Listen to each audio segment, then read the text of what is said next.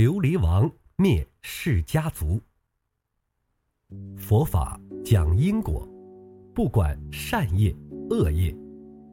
假使百千劫所作业不亡，因缘会遇时，果报还自受。那个果报并不是你今天做，今天就要受，因果不是同时的。今天做种下了恶因，明天受吗？不一定，下一世受吗？还是再下一世、无量世，也不一定。但总归有一天会碰到的。这种例子太多了，这里我说个故事给大家听。我们本师释迦世尊是生于印度的王族，印度有四姓阶级，最高贵的是婆罗门。第二等刹帝利是王族，再次一等吠舍，指一般农工商阶级。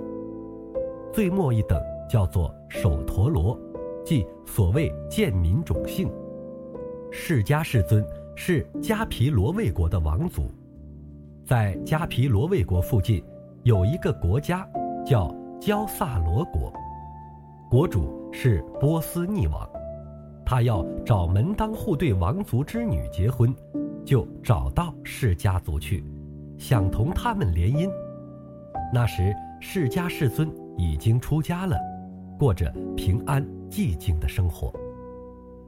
虽然波斯匿王也是王族，但释家族总认为他们自己是最尊贵的，还是不愿意同他联姻。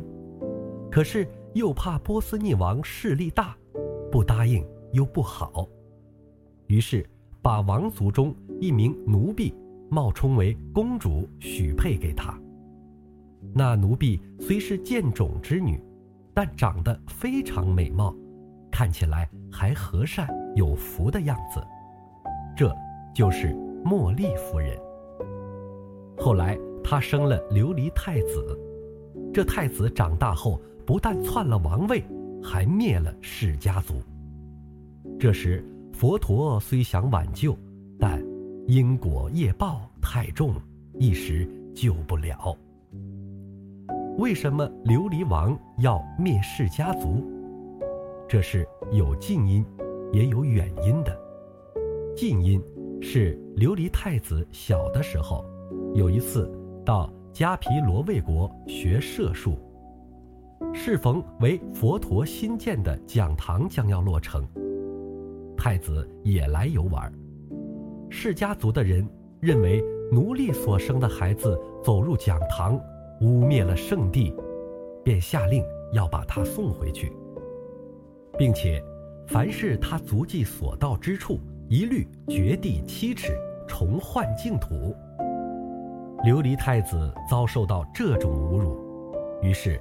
愤恨地发誓：“等我将来做了国王，定灭释家族。”原因是如何呢？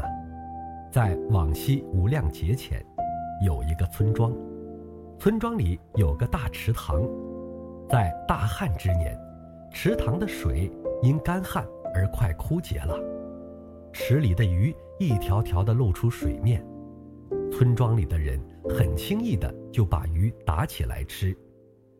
那时是饥荒之年，人连草根都吃了，有鱼怎么不吃呢？其中有一条特别大的鱼，村人把它打上来，就放在池边，来观看的人很多。当时世尊是村里的一个小孩儿，那时他手里拿着一根棒子。看到那条鱼那么大，不禁调皮的在他头上打了三下。小孩子好玩嘛。后来村庄的人把这条大鱼杀来吃，种下了这个恶因。如今业果已成，果报来了，释迦佛头疼了三天，而这个村庄的人转世成了释迦族，这大鱼转投胎就成了。波斯匿王的太子，后来的琉璃王。琉璃王因为当时被人宰杀烹煮来吃，有这嗔恨的远因，又有被释家族侮辱的近因，所以他就灭了释家族。这是因果，绝非偶然。那时佛陀已经成道了，迦毗罗卫国是他的祖国，释家族是他的家族，他想不想救呢？当然想救，可是没办法救，业力不可思议嘛。一切法都是因缘生，因果控制一切。这不是用神通力能救的，必定要用功德和解才可以。如果当时村庄里的人能漱口，又怎会感得这个恶报？